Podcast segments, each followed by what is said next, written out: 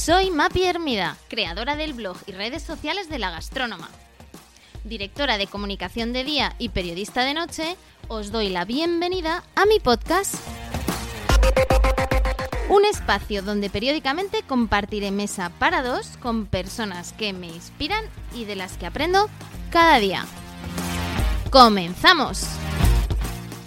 Hola a todos y gracias por escuchar este nuevo capítulo de mi podcast. Hoy con una entrevista muy muy especial para mí porque cuento con la presencia de la doctora Laura Rojas Marcos, que muchos de vosotros conoceréis, que es psicoterapeuta, investigadora, conferenciante docente y escritora. Bueno, bienvenida Laura a este podcast. Bueno, muchísimas gracias Mapi, qué placer estar aquí además para hablar de temas tan apasionantes, ¿no? Bueno, ahora contaremos de qué vamos a hablar hoy, pero Laura, yo creo que para quien no te conozca, que vamos, que si no te conocen ya les vale, porque eh, eres muy, muy conocida.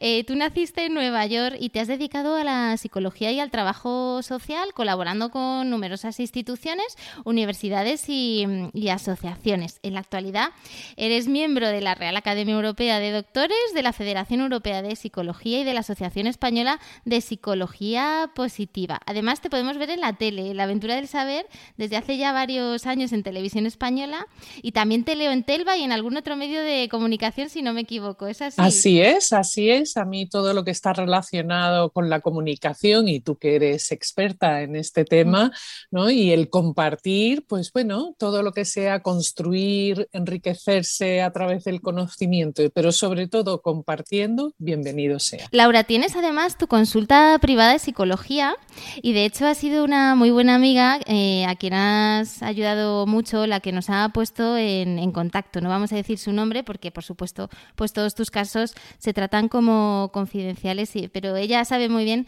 eh, lo agradecida que, estoy. Sí que me gustaría contar que con ella trataste un tema muy bonito y creo que es relevante para todos los que escuchan este podcast y es el de las relaciones personales, ¿no? En este caso era un tema de, de amor, ¿no?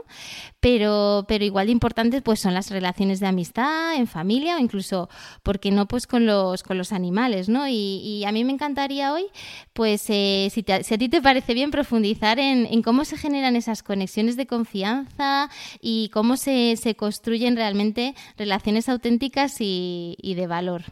Pues sí, la verdad es que qué importante además ese concepto que acabas de mencionar, que es la confianza. ¿no? La confianza en la que al fin y al cabo construimos todos nuestros apegos el, apego afectivo. Y, claro, como seres sociales, las personas, independientemente de la cultura, de la edad, del sexo, o sea, necesitamos a los demás para poder sobrevivir.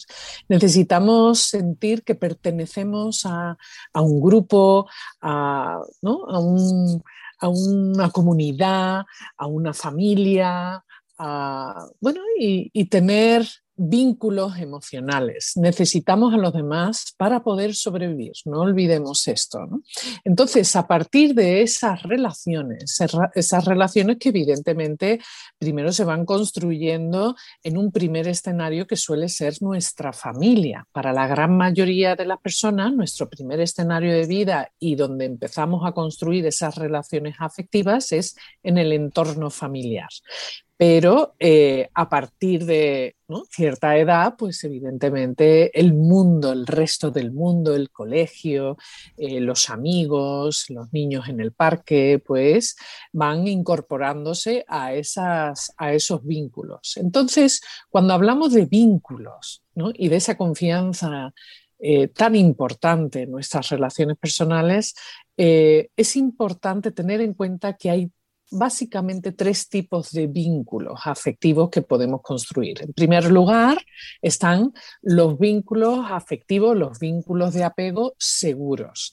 ¿Eso qué quiere decir? Eso quiere decir que nos sentimos, que tenemos confianza, que podemos anticipar el afecto, la conducta de otra persona, por ejemplo, de una madre, de un padre, de un amigo, ¿no? Y cuando nos sentimos seguros, pues fluimos, nos sentimos a gusto, sentimos que podemos ser nosotros mismos, ¿no? Que no estamos solos Y eso, evidentemente, es el vínculo mm, el más positivo, el que buscamos todos, que forma parte de ser querido y también de querer a otros y formar parte pues, de esa comunidad y de esas relaciones.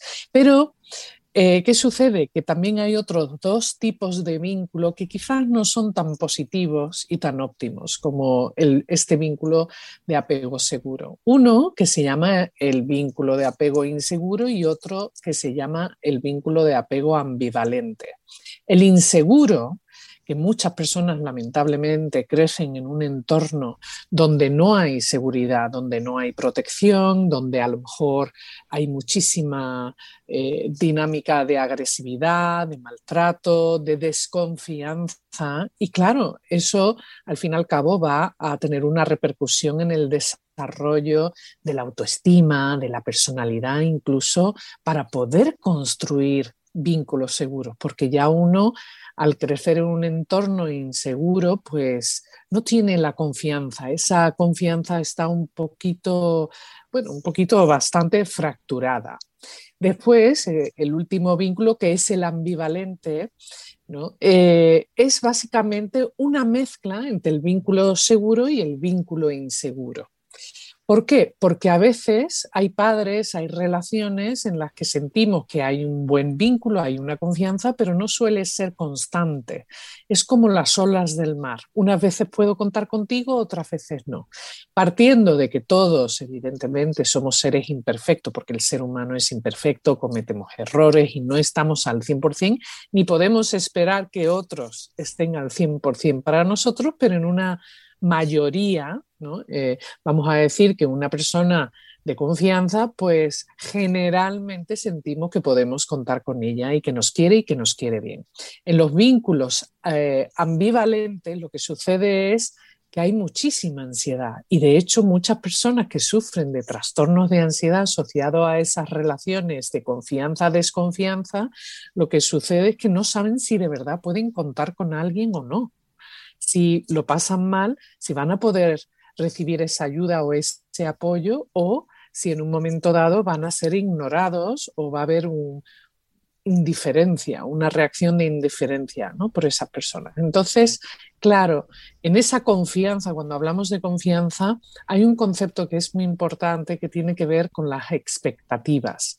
¿Cuáles son las expectativas que tenemos? ¿Podemos anticipar el cariño, el apoyo de una persona o no, o, de vez en cuando sí y de vez en cuando no. Y claro, ¿no crees? Eso es algo que si todos nos paramos a pensar y hacemos una lista de las personas más importantes de nuestra vida, creo que todos podemos definir o identificar, mejor dicho, si tenemos un apego seguro, inseguro o ambivalente. Leía, Laura, hace poco eh, datos de eh, cómo el número de hogares eh, con una sola persona en España crece cada año, ¿no? de hecho, creo que son unas 5 millones de personas que viven solas.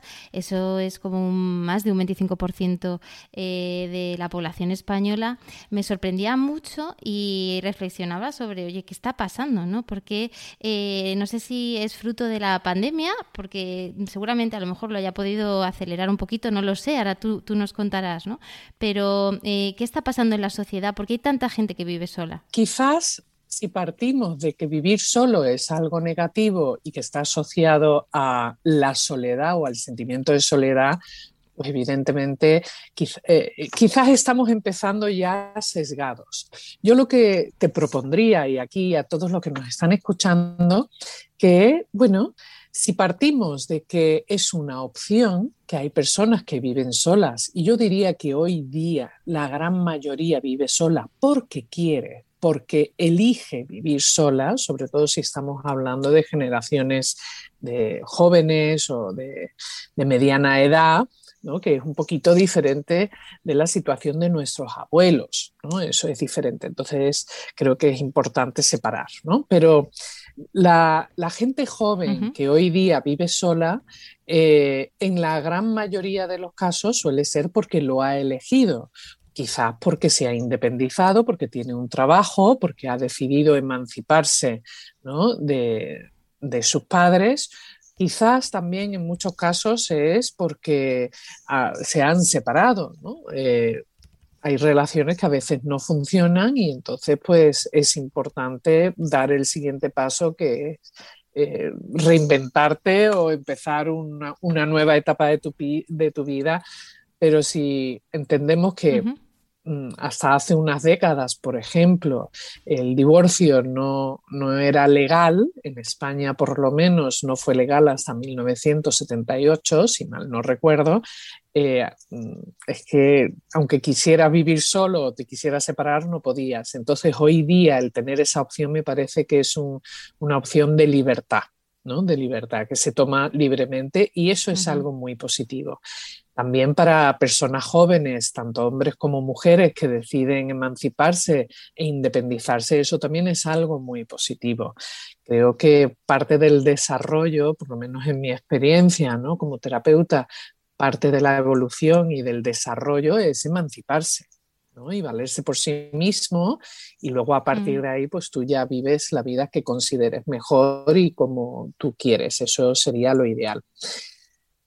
el lado negativo, el lado negativo, pues lo que también me estoy encontrando en muchas ocasiones y es que hay personas que viven solas porque sienten que no han encontrado una pareja, pero que sí se valen por sí mismos. Quizás les gustaría compartir su vida con una pareja o con alguien, pero o uno no han encontrado a esa persona o incluso a alguien con quien compartir, aunque no sea la pareja.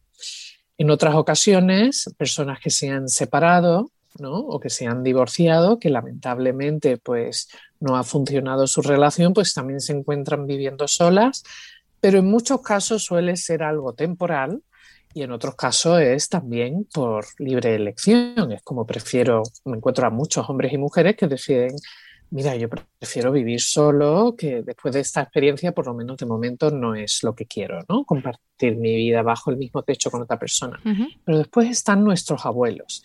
Y en relación a tu pregunta, asociado a la, situación pandémica y que hemos vivido durante este año y medio, un poquito más, eh, es un poquito diferente, es diferente. ¿Por qué?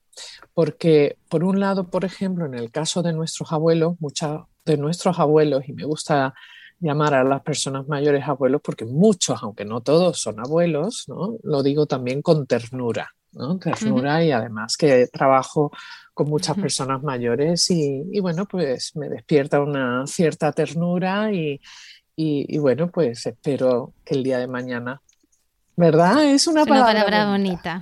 Es una palabra bonita. Una palabra muy bonita. Entonces, eh, bueno, pues muchos de nuestros abuelos, lamentablemente, pues por la edad o por enfermedad, por la situación pandémica o no, pues bueno, están en una etapa de su vida diferente y muchos de ellos comparten que se van quedando solos porque bueno, su entorno, sus amigos, pues ¿no? Mm, dejan de estar, ¿no? Eh, fallece. Entonces, bueno, ahí está el tema que quizás sí tiene más relación con ese aspecto negativo, que es el sentimiento de soledad.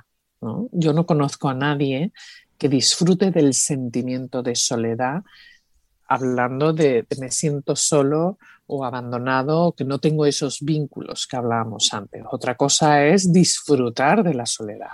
Muchas personas viven solas sin sentirse solas. El sentimiento de soledad, de, de, estar solo, incluso cuando quieres relacionarte pero no tienes con quién, es un sentimiento desgarrador que a menudo eh, puede llevar a una persona a desarrollar una depresión, a trastornos de ansiedad, incluso al propio aislamiento. Entonces, como que es una rueda se convierte en un círculo vicioso.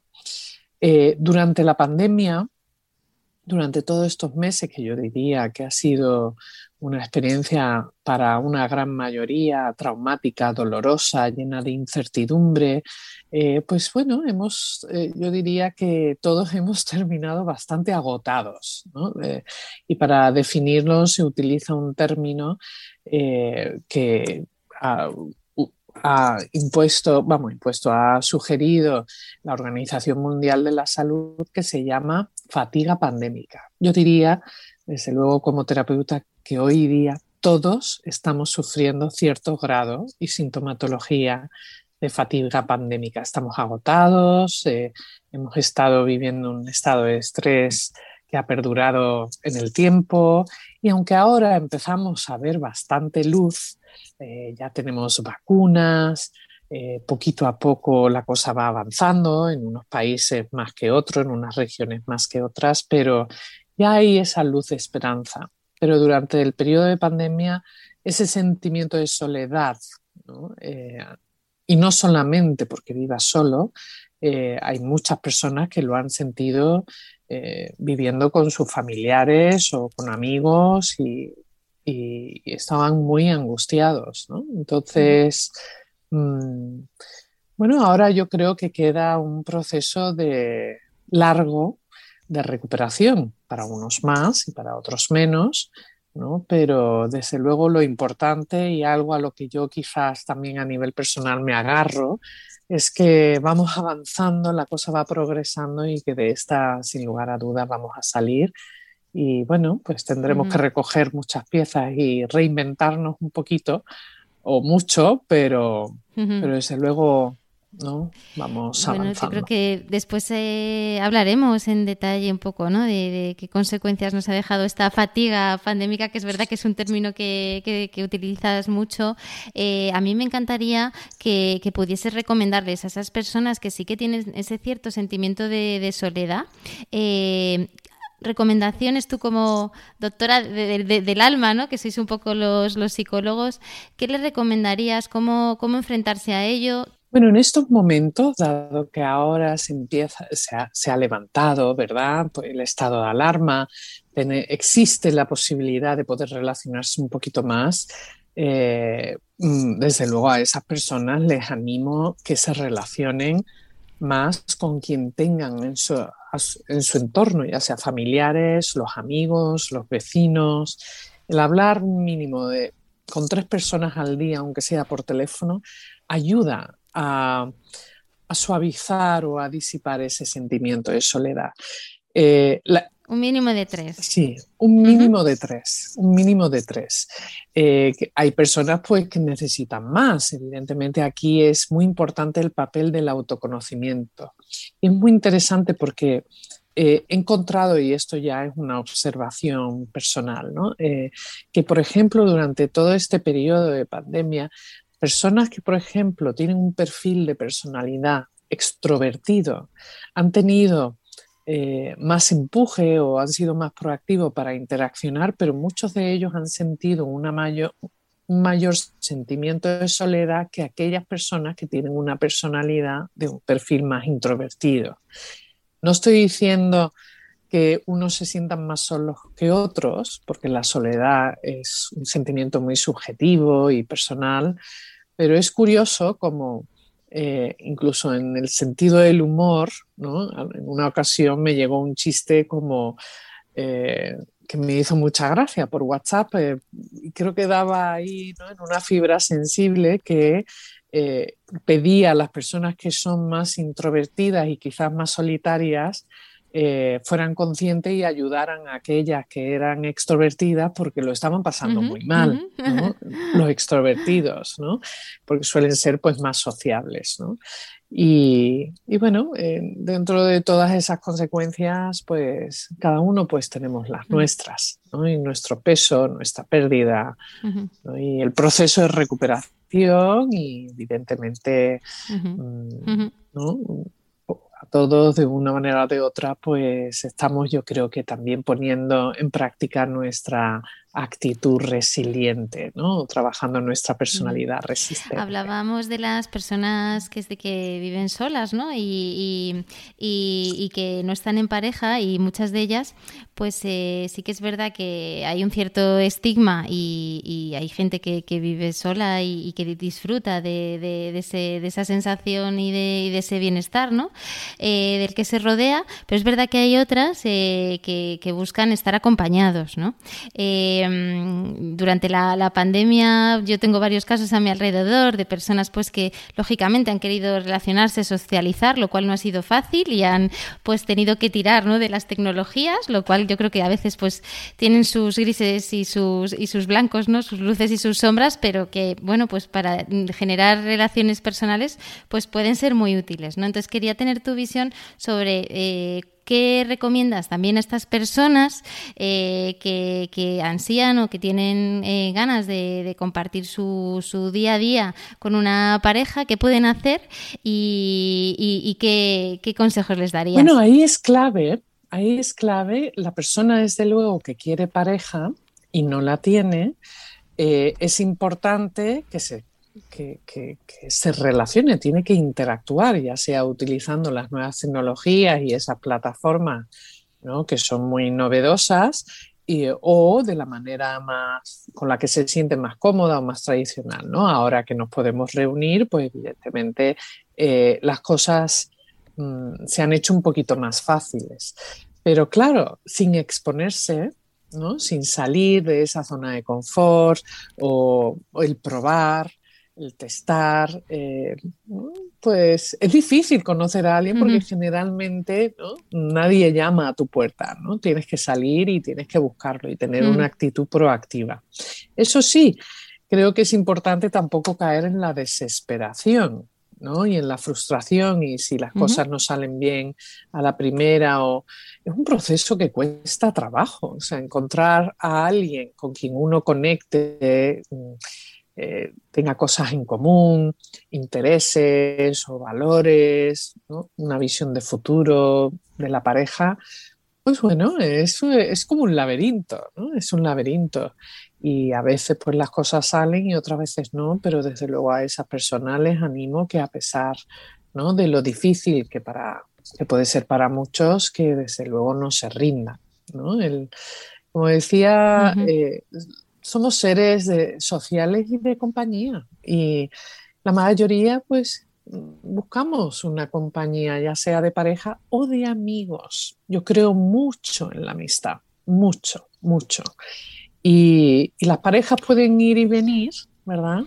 Pero los amigos, aunque evidentemente hay distintas categorías, pues muchos de ellos son nuestra familia elegida, personas de confianza, con quien tenemos ese apego seguro, y creo que es muy importante no olvidar el papel que mm. tienen los amigos. Tú hablas mucho además de una palabra que me encanta, que es la, compartología.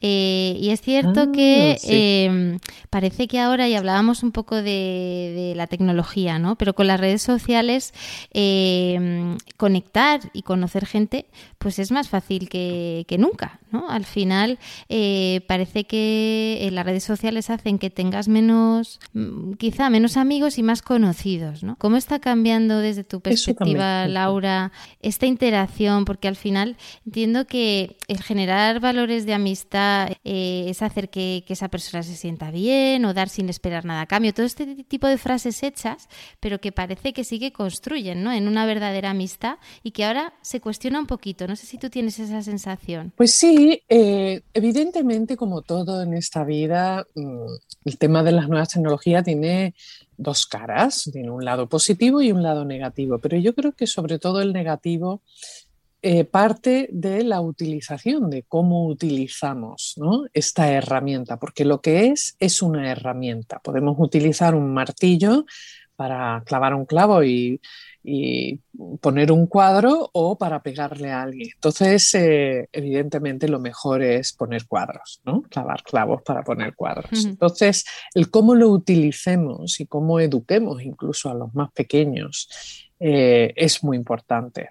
Yo creo mucho en lo positivo que nos ha aportado las nuevas tecnologías. Es más, durante la pandemia no solamente todos nos hemos visto forzados a, adaptarnos a ello en el teletrabajo, en el teletrabajo, aunque al principio pues muchos teníamos, y yo me incluyo, una cierta resistencia, pero eh, dada la situación y las necesidades, eh, pues mira, mm, se ha incorporado un nuevo método de relacionarnos, de trabajar, incluso de conectar con amigos, con familia y a la hora de conocer a personas nuevas.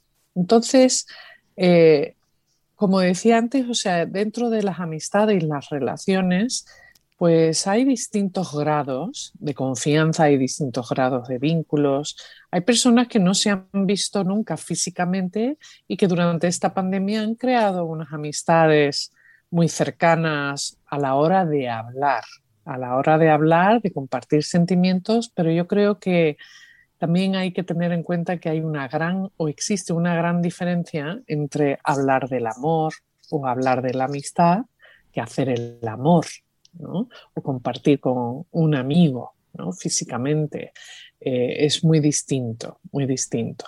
Entonces, eh, a pesar de que, de que las nuevas tecnologías han aportado muchas cosas positivas, también considero o por lo menos desde mi punto de vista lo que he podido observar es que hay personas que quizás han caído también en una en un como en unos hábitos donde dejan de relacionarse físicamente con otras personas y toda su vida gira en torno a las redes sociales o a las plataformas, incluso desarrollan una adicción y una necesidad, no saben estar con otra persona físicamente, pero de hecho son magníficos a la hora de interactuar eh, con las nuevas tecnologías y con otras personas. Hay una frase que escuché en una ocasión en la radio, no me acuerdo quién lo dijo, pero me encantó esa frase y me hizo mucho que pensar, eh, que es que, que a veces con las nuevas tecnologías, con estos dispositivos, los, móviles y demás, eh, pues acerca a los que están más lejos, pero alejan a los que están más cerca. Y me impactó, me impactó porque cuántas veces podemos ver en un restaurante, un grupo de personas que están compartiendo un espacio, cada uno en otro mundo, están físicamente juntos, pero están en otro mundo conectados con otros Y, no aprovechan ese momento para interactuar entre ellos. Entonces, bueno, como todo en esta vida, lo ideal es moderación. Yo creo en la moderación, no creo en los extremos, aunque existen, pero en mi trabajo, por ejemplo, como terapeuta, a menudo cuando eh, Mm, trabajo, eh, ya sea con familia o a nivel individual, es, importante tener bien acotados conceptos como todo, nunca, nada y siempre. Esos son términos que describen extremos y yo creo, como tú dices, en las luces y en las sombras y en los grises, que suele ser en ese abanico de posibilidades, pues la mayoría, ¿no? ¿Verdad? Los extremos suelen ser minoría y los grises la mayoría. Hablabas de los amigos eh, que son un poco esa familia que tú eliges. Tú has escrito muchísimo de la, de la familia, tienes un libro de las relaciones tóxicas a relaciones sanas. Eh, ¿Qué rol juega eh, la familia en el ser humano? Uy, es, yo diría que un pilar un pilar. Como decía, es el primer escenario en nuestra vida, el lugar donde aprendemos a relacionarnos, donde descubrimos nuestros sentimientos, donde nos descubrimos a nosotros mismos, nos conocemos, donde desarrollamos nuestras primeras habilidades sociales, valores, pero eh, claro, partiendo o dependiendo de esos vínculos que vamos creando, dependiendo también de nuestro carácter, de nuestra personalidad, y si vivimos y convivimos en un entorno seguro o inseguro, eh, pues bueno, pues evidentemente va a marcar también la manera en la que percibimos la vida y la que percibimos y cómo vamos a percibir nuestras relaciones futuras. Entonces, la familia es un pilar muy importante, pero sí me gustaría apuntar aquí que eh, hay muchas personas que tienen o que han crecido en un entorno familiar muy difícil, muy complejo, muy dañino, muy dañino. Y evidentemente eso les ha dejado huella y una cicatriz de dolor y a veces de desconfianza, de tristeza, de eh, baja autoestima. Y a esas personas quizás me gustaría decirles que a pesar de ello, a pesar de ello, existen personas con las que uno puede construir también una familia y la que yo llamo la familia elegida. La familia biológica no la elegimos, no elegimos la familia donde nacer, no elegimos a nuestros padres, a nuestros hermanos, no los elegimos. Podemos construir cosas, una confianza, ¿verdad? O no, relaciones positivas. Pero luego esa familia elegida, como son los amigos, si lo pensamos, son de las pocas cosas que sí podemos elegir, que son los amigos y la pareja. Y, de esos elegidos, pues también podemos aprender a elegir bien. De hecho, he conocido a muchas personas que a lo mejor su familia no elegida, la biológica, pues no era la ideal y han sufrido mucho, pero después han podido construir una familia elegida, preciosa, ¿no? y, han podido construir relaciones de pareja ¿no? Mm, muy sanas y, que han podido crear vínculos muy seguros y de confianza con sus hijos y con sus parejas. Por lo tanto, aunque a veces pues, uno no tiene la suerte, ¿no? porque eso es algo que no elegimos, eh, de crecer o desarrollarnos en el mejor entorno, eso no quiere decir que uno no pueda construirlo después. Y, yo creo mucho en eso, en que uno puede construir a pesar de no haber tenido, ¿no? Quizás pues ese entorno que uno hubiera querido o hubiera deseado. a mí me encantaría, Laura, que nos explicases eh, dónde está eh, muchas veces el límite eh, cuando tienes una pareja, cuando tienes un amigo, lo que tú puedes pedirle, lo que puedes esperar de él, lo que tú le puedes dar, ¿no? Parece que hay amigos, parejas más absorbentes, me sale la palabra en, en inglés que es demanding, pero mm. al final, em, ¿dónde, ¿dónde crees que está ese equilibrio? En las relaciones personales, sean con amigos o con parejas? Pues quizás, y qué buena pregunta, ¿no? Ahí estamos hablando de esos vínculos, de conocernos y también de expectativas. A la hora de construir cualquier tipo de relación es fundamental Primero, construir una buena relación o lo mejor posible con uno mismo. Si tú te conoces a ti mismo, a partir de ahí puedes construir lo que tú quieras, porque vas a poder identificar esas fortalezas, esas debilidades, tus virtudes, tus defectos, qué se te da bien, qué se te da mal, qué es lo que te gusta y qué es lo que no te gusta. El autoconocimiento es esencial y a partir de ahí podemos construir un infinito de posibilidades de relaciones. Eso no quiere decir que nos tengamos que relacionar con personas que sean como nosotros, no, sino que tengamos claro cuáles son nuestras prioridades, cuáles son nuestros propósitos, nuestro estilo, nuestra forma de ser. Y a partir de ahí, pues podemos ver si encajamos o no encajamos, o medio encajamos con, con, esos amigos, parejas, con, con el mundo externo. Entonces, cuando tenemos muy claro o bastante claro, no hace falta tenerlo 100% claro, ¿no? pero más o menos qué es importante y cuáles son nuestros valores, eh, eso facilita muchísimo las cosas, muchísimo. Y además eh, ayuda al pilar de la autoconfianza. ¿no? La, autoconfianza, el confiar en uno mismo. ¿no? Eh, y cuando confiamos en, en nosotros mismos también, eso nos ayuda a saber cuál es nuestra forma de conseguir nuestros objetivos y propósitos. Eso nos ayuda a ser más independientes y menos dependientes de los demás. Todos partimos de que somos dependientes. Eh, pero claro, hay dependencias que son positivas y otras pues que no lo son tanto. Personas que son dependientes emocionales, pues tienen generalmente expectativas muy altas y son más rígidas. Y esto me lleva precisamente a ese concepto, ¿no? Las expectativas, ¿qué esperamos de los demás? Eh, ¿Qué pensamos que esperan los demás de nosotros y qué esperamos nosotros de nosotros mismos? Entonces, el grado de expectativas puede variar por supuesto, partiendo de cómo nos percibimos a nosotros mismos y también de un concepto muy interesante que es el sentimiento de derecho. El sentimiento de derecho.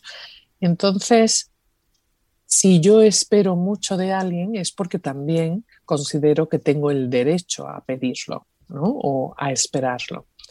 Con las expectativas hay que tener mucho cuidado, porque a veces podemos caer en lo que se denomina las tiranías de los deberías.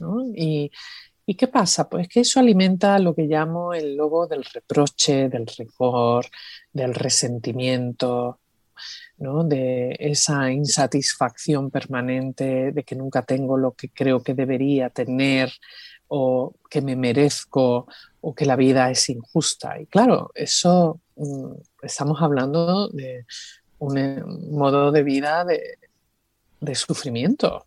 ¿no? O sea, yo no veo a nadie que sea feliz ahí.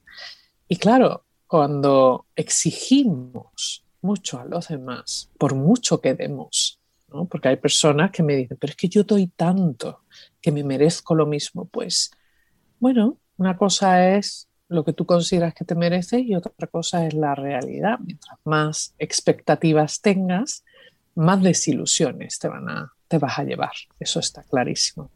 Evidentemente, el amor incondicional, que sobre esto hay, es lo que queremos todos. Queremos que nos quieran de todas las maneras sin condiciones. Pero la vida es condicional, es condicional y evidentemente hay un mínimo de expectativas que vamos a tener, como por ejemplo el respeto, el respeto al tiempo, el respeto al espacio, el, respeto a la propiedad privada, esos hermanos que se pelean porque se cogen la ropa del armario sin permiso, pues son motivos de conflicto que se podían ahorrar con pedir permiso, con el respeto.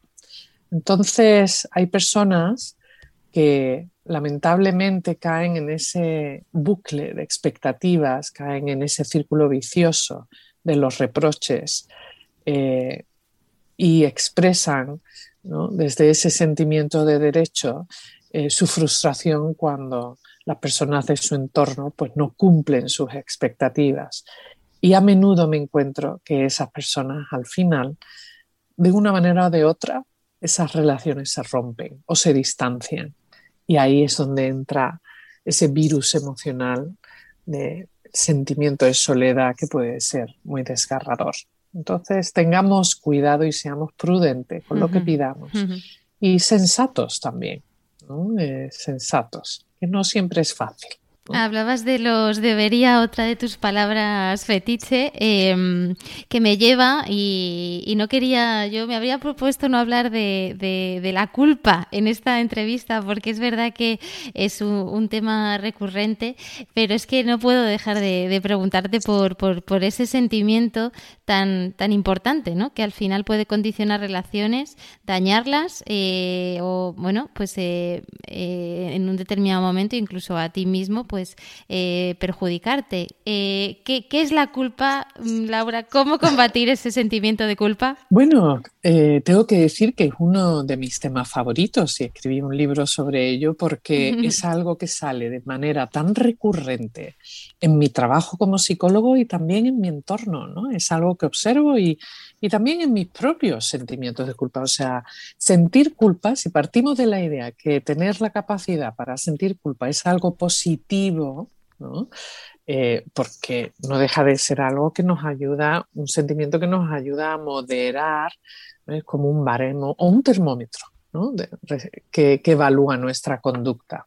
Pero claro, cuando hablamos de la culpa, de esa sensación de responsabilidad que a menudo nos atormenta, porque nos sentimos responsables de haber hecho, no haber hecho, de haber dicho, no haber dicho algo eh, a alguien, de dañar o de lo que sea. Podemos sentir culpa por cualquier cosa, ¿no? Nos sentimos responsables.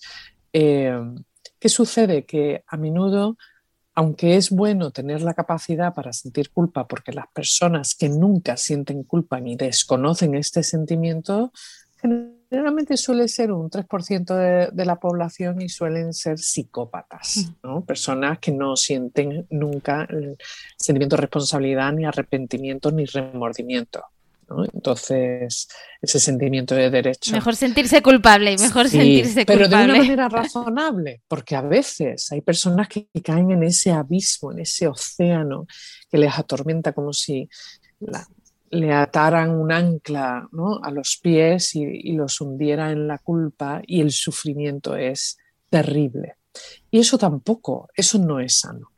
Entonces, cuando hablamos de la culpa es importante aprender a distinguir que existe una culpa real, una culpa falsa, una culpa positiva y una culpa negativa.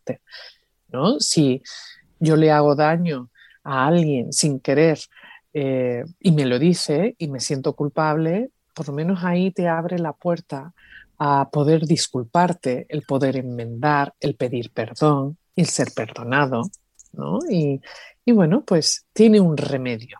¿no? Tiene, tiene un remedio y queremos remedios.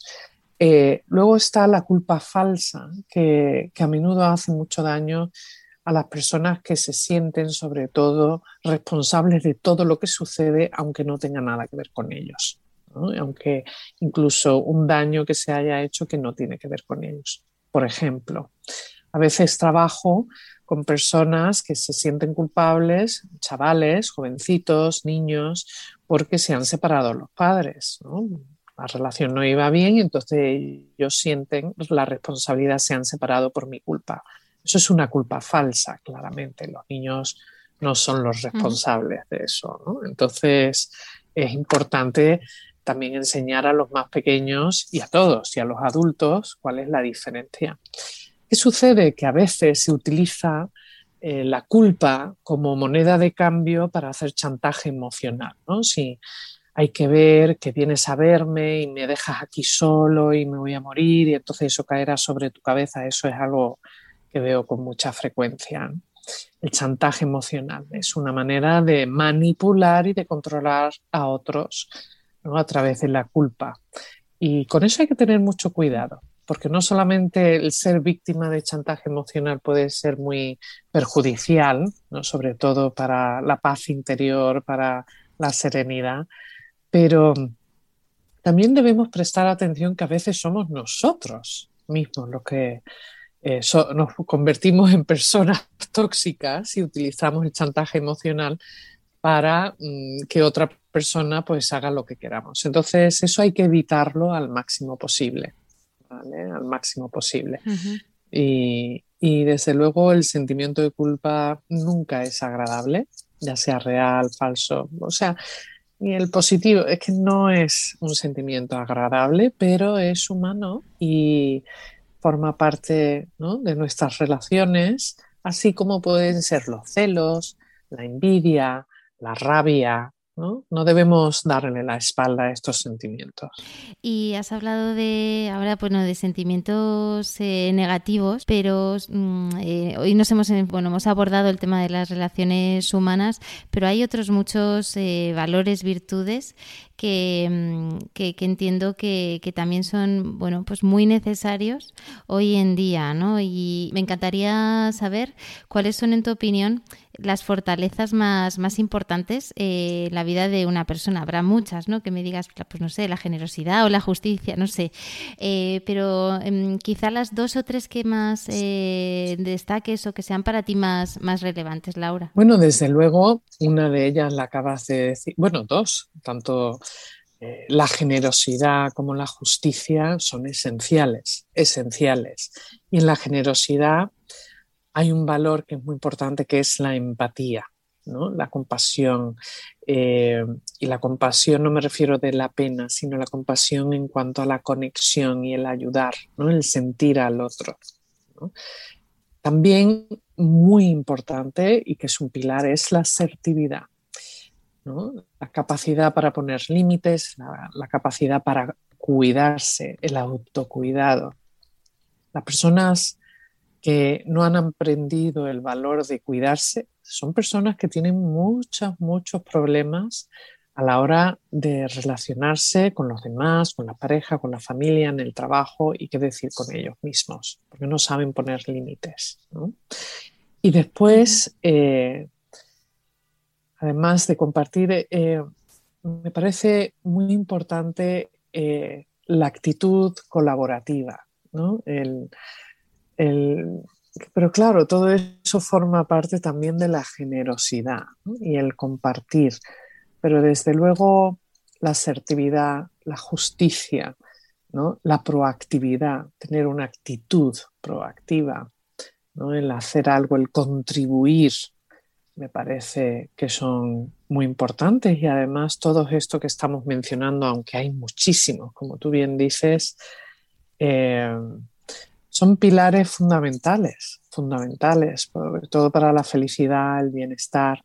Y después hay, hay un valor que personalmente a mí por lo menos me ayuda, me ayuda mucho, es eh, eh, el ayudar y también con un poquito de sentido del humor, el ayudar a relativizar con ese sentido del humor bien utilizado, ¿verdad? Es, es fundamental y, bueno, mm, claro, con esto es que me puedo pasar hasta mañana porque me apasiona, ¿no? Pero, y los buenos hábitos, los hábitos saludables. tener hábitos saludables nos hace más fuertes, nos ayuda a crear buenos apegos con otros, pero también con nosotros mismos, ¿no? Y, y claro, eso es fundamental. Hablábamos de relaciones humanas en este capítulo. A mí me encantaría preguntarte también em, eh, cuáles son tus recomendaciones, Laura, eh, ahora que estamos ya viendo un poquito la luz saliendo del túnel, eh, para realmente disfrutar de relaciones auténticas. ¿no? Parece que bueno, pues el tema de la conciliación está sobre la mesa. Por otro lado, tenemos todo el tema digital, las pantallas de las que hemos estado hablando, ¿no? que parece que pierdes ese contacto humano. ¿Cómo disfrutar hoy en día de relaciones auténticas? ¿Cómo balancear también nuestro, nuestra vida profesional y personal y sacarles el mayor partido? Bueno, desde luego, yo creo que hacer una revisión después de esta experiencia tan dura que, hemos tenido y que todavía no ha terminado. ¿no? no debemos hablar tampoco en pasado, pero desde luego ya que vamos saliendo y viendo esa luz esperanza, pues yo creo que todos de una manera o de otra, la mayoría hemos hecho una revisión de nuestra vida, de lo que es importante para nosotros, de nuestras prioridades, de nuestros propósitos, los propósitos, Para tener y construir esas relaciones auténticas, si tú te conoces y sabes que es importante para ti, ¿no? Pues compártelo, el compartir, el, el preguntar también al otro. O sea, una cosa es reflexionar sobre ti mismo, pero creo que es muy importante también poner el foco de atención en, otros, en las personas que nos importan, a las que hemos echado de menos, eh, a las que hemos deseado abrazar y no hemos podido, ya sean nuestros abuelos, familias, amigos, incluso de aquellos que nos, de las que no hemos tenido que despedir. ¿no? Lamentablemente pues no hemos podido a lo mejor agarrar en la mano en esos últimos momentos. Entonces, yo creo que el compartir, el dar eh, a otros y desde luego el conocerse y, y, tener muy claro cuáles son tus prioridades, porque hay una gran diferencia entre lo que es por ejemplo, urgente, importante y lo que puede esperar. ¿no? Y de esas personas, ¿quiénes son? Si las quieres, díselo. ¿no? Y dejar a un lado el orgullo, la excusitis, como dice Alex Rovira, ¿no? Mm, el escritor que me gusta mucho, ¿no? esa excusitis, déjate de excusas ¿no? y, y de la queja y haz cosas, pero siempre siendo fiel a ti mismo. Mm. Alex estuvo aquí en mi primer capítulo del podcast hablando, estuvimos hablando de, propósito eh, de vida y tú hablabas de, del dar, has mencionado en varias ocasiones generosidad, o sea, palabras que al final yo creo que trasladan mucho tu propio propósito como psicóloga, Laura. Pues sí, sí, sí, es así, es así. Eh, lo cierto es que eh, hay un, yo me siento muy agradecida de haber encontrado mi propósito. Y tardé en encontrarlo porque cuando somos jóvenes y somos niños, pues bueno, hay todo un proceso de maduración, de crecimiento y de descubrir realmente qué es lo que quiero. Y, y bueno, mm, mi profesión es una profesión vocacional. A mí me gustan mucho las personas, el ser humano. Me gustan las personas, me, me produce bienestar relacionarme, soy extrovertida, aunque tengo una parte introvertida también y llevo bien la soledad, no el sentirme solo, sino la soledad, ¿no? Bien eh, llevada el estudiar, pero, pero sí en mi profesión eh, es, es, importante para mí. ¿no? Lo, que hago me ayuda a sentirme útil, eh, le da sentido a mi vida y el poder acompañar y ayudar a las personas, pues bueno, creo que forma parte de mi manera de ser, de mi carácter, o por lo menos eso me decían mis padres cuando era pequeña ¿no? y era niña. Las personas me gustan y desde luego es un mar lleno de, colores, de luces y sombras, pero es que tan mm. interesante, me parece tan mm. apasionante, que bueno, creo que nunca tendré la suficiente información, ¿no? Y qué bien, porque así puedo pasarme el resto de mi vida aprendiendo y, desde luego no tengo intención de jubilarme. Em, siempre me ha admirado mucho a los que os dedicáis a la psiquiatría, psicología, eh, cómo realmente y, trabajáis vuestra fortaleza a la hora de eh, ser receptores de problemas, porque normalmente eh, las personas vamos a pediros ayuda eh, cuando acudimos a, vuestra consulta, eh, ¿cómo, sois capaces de diferenciar ¿no? y, de cuando salís de la consulta, pues intentar al menos no llevaros esos problemas a casa. También tú has hablado de las sombras de, de tu profesión, sé que una de ellas fue el 11S, y de la cual tardaste incluso años en recuperarte. Eh, y me encantaría que me contases un poquito más también sobre esas sombras que, vivís los psicólogos. Que vivimos los psicólogos, desde luego en estos momentos tengo que mencionar a mis compañeros sanitarios, médicos, personas ¿no? que, al fin y al cabo están ahí al pie del cañón. aquí la clave es el autocuidado. Y el autocuidado, evidentemente, aunque tenemos un instinto de supervivencia con el que nacemos y lo tenemos grabado a fuego en los genes, pero también es un aprendizaje. Es un aprendizaje el conocerte y el saber cuidarte y dónde están tus fortalezas, pero sobre todo dónde están tus vulnerabilidades, ¿no? tus sentimientos de inseguridad o de sentimientos de indefensión y, y los miedos. Y como terapeuta, como psicóloga, eh, durante, bueno, pues que desde que empecé la carrera, pues siempre me formaron. Yo me formé en Nueva York y siempre se, se puso mucho foco de atención sobre la importancia de conocerte para cuidar tu, tu propia salud mental y emocional. Entonces, el identificar cuando tú no estás bien es fundamental y eso no quiere decir que a veces uno no tarde un poquito en darse cuenta ¿no? que está en un bache o pasando por un mal momento. Pero el pedir ayuda es fundamental, fundamental.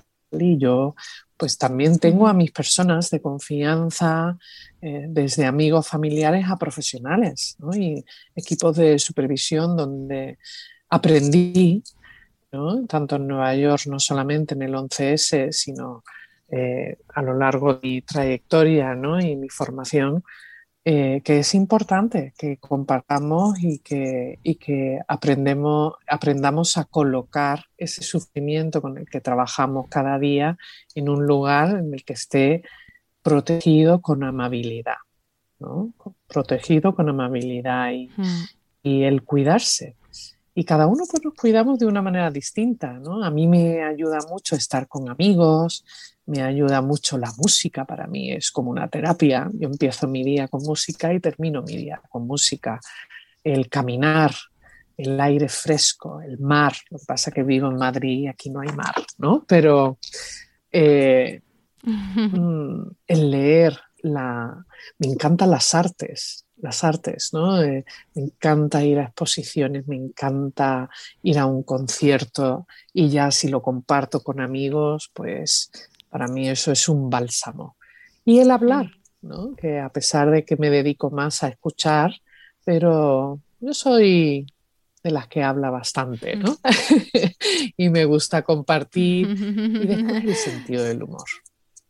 ¿Y qué decir del descanso? Del descanso, de la higiene de sueño, ¿no? Es fundamental y bueno, pues por ejemplo durante la pandemia pues he tenido momentos difíciles que me ha quitado el sueño porque eh, ha habido mucho sufrimiento, pero he pedido ayuda, he pedido ayuda y, me ha apoyado en, mis personas, tesoros y, y eso pues, ¿no? pues son como muletas y yo también pues he intentado serlo para esas personas lo mejor que he podido. Pues fantásticos consejos. Laura, yo me había propuesto no hablar de la culpa ni preguntarte por, por, tu padre en esta entrevista, pero no me voy a resistir a, contarte una anécdota. Y es que yo, eh, justo antes de la, de la pandemia, en, el, en noviembre de 2019, fui a correr con mi chico la maratón de Nueva York. Nos estuvimos ah. preparando eh, varios, varios meses. Y yo había escuchado eh, en varias ocasiones que, que tu padre llevaba muchísimas maratones hechas eh, con, su edad. 26. Eh, eh, que su edad, ahora mismo no sé cuál es exactamente, pero 70, y, 70 y pico. 77. 70 y pico largos, ¿no? Y, y, en varios de estos entrenamientos, tu padre me ha venido a la cabeza. De hecho, en la carrera, yo me decía a mí misma, oye, pues si, si realmente Luis Rojas Marcos ha corrido esta, esta carrera, yo puedo, ¿no? O sea, al final, si él puede, yo puedo. Yo entiendo que, que, tus padres también han sido esas personas, esas muletas en las que te has apoyado y, me encantaría un poco terminar esta entrevista también con qué rol ha jugado tu, tu, padre en tu, en tu vida y en tu carrera profesional, ¿no? que supongo que hay una parte también importante. Pues sí, claro que sí, para mí es, ha sido y es ambos, ¿no? Tanto mi padre como mi madre, pero dado que comparto con mi padre pues la parte profesional, eh, es una persona muy importante, muy importante para mí, con quien he compartido, he aprendido y bueno, tampoco hay, hay, que olvidar que también tenemos nuestras diferencias y las hemos tenido. Yo he pasado por una adolescencia, he sido adolescente y una hija adolescente, ¿no? como él lo fue en su día también, ¿no? con, su, con, su, con mi abuela. Entonces, pues sí, ha influido en, en mi caso eh, me siento muy agradecida. Me gusta compartir con él.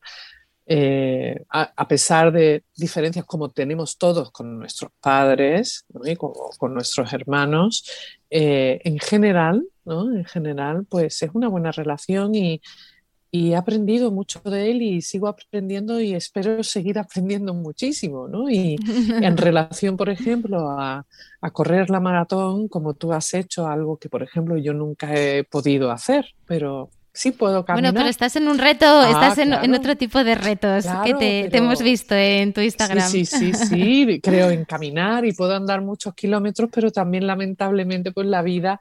Eh, tengo, una, tengo lesiones que no me lo permite, ¿no? Y mm, dentro de mi autocuidado, pues he asimilado y aceptado pues que eso no puedo, pero yo estoy feliz de siempre de ir y animar y a mis amigos, a mi padre y estar ahí porque además en Nueva York es una experiencia muy, muy bonita.